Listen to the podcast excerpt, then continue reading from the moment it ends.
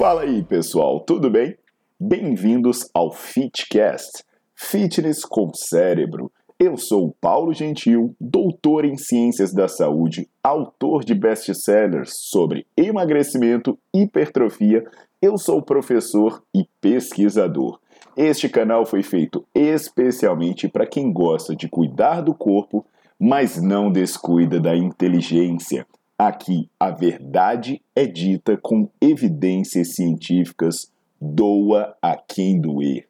Não esqueçam de seguir o canal e divulgar. E também eu convido vocês para olhar os links na descrição do canal para ver as minhas aulas, meus livros e também me buscar nas redes sociais.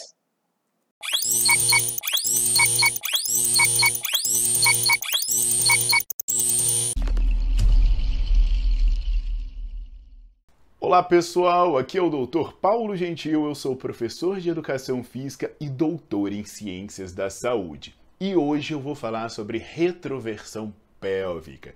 Seria isso um problema de fato ou um mero terrorismo?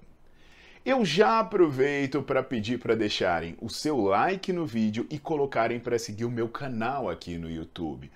E também lembro que todos os artigos que eu citar estarão referenciados na legenda do vídeo, ok?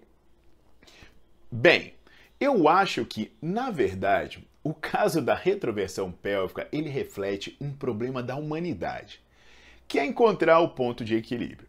Por um lado, vemos gente maluca inventando exercícios potencialmente lesivos e pouco eficientes.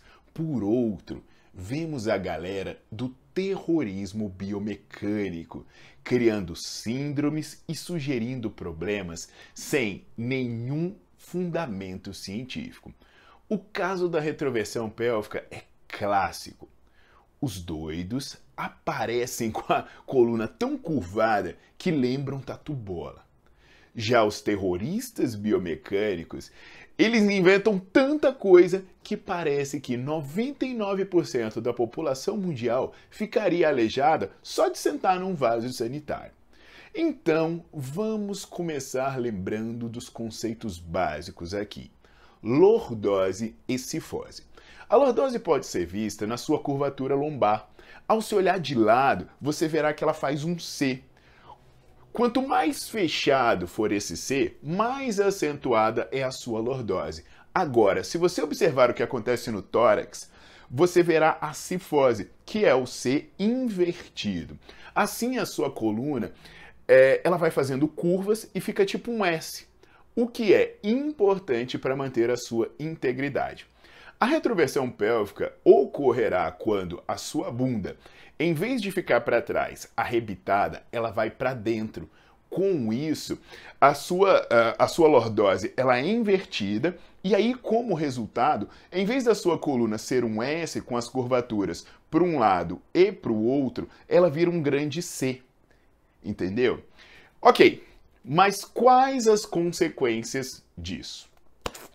Então, vamos lembrar algumas coisas importantes. Um artigo publicado por Adams e Hutton, ele sugere que as variações de fluidos causadas pela flexão da coluna são importantes para a nutrição dos discos, especialmente do núcleo pulposo. Além disso, modelos para análise da coluna em humanos indicam que a compressão durante a postura lordótica deixa as vértebras expostas à lesão nos corpos vertebrais e placas terminais e, portanto, uma pequena flexão as deixaria protegidas. Ué, então parece que manter a lordose, como muitos falam por aí, não é a melhor coisa do mundo. Verdade?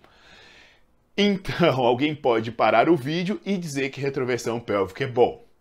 Mas calma, entenda que eu falei pequena, pois se a flexão for exagerada, ocorre o prolapso posterior do disco, conforme verificado por Marshall e McGill em um estudo muito revelador sobre o tema.